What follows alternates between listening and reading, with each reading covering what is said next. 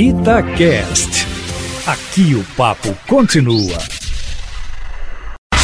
Emprego e carreira.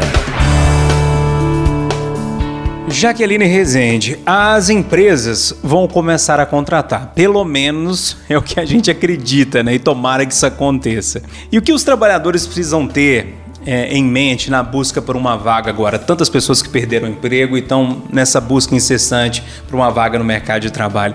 O que, que nesse pós-pandemia as empresas vão procurar, hein, Jaque? Bom dia. Bom dia, Júnior. Bom dia, ouvintes. Primeiro, gente, energia tem que estar tá lá em cima, tá? Vamos colocar uma vibração forte, porque isso está fazendo muita diferença, Júnior. Isso é real, independente né, de qualquer crença.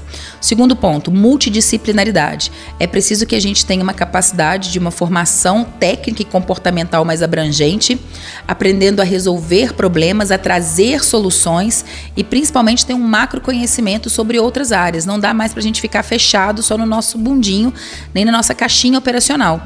É preciso que a gente abra novos horizontes. Então tem muito curso gratuito, tem boas oportunidades, faça parceria e use seu networking. É isso que a gente tem que começar a fazer já. Pessoal, fala com você nas redes. Sim, vocês me acham lá no Instagram, Jaque Resende.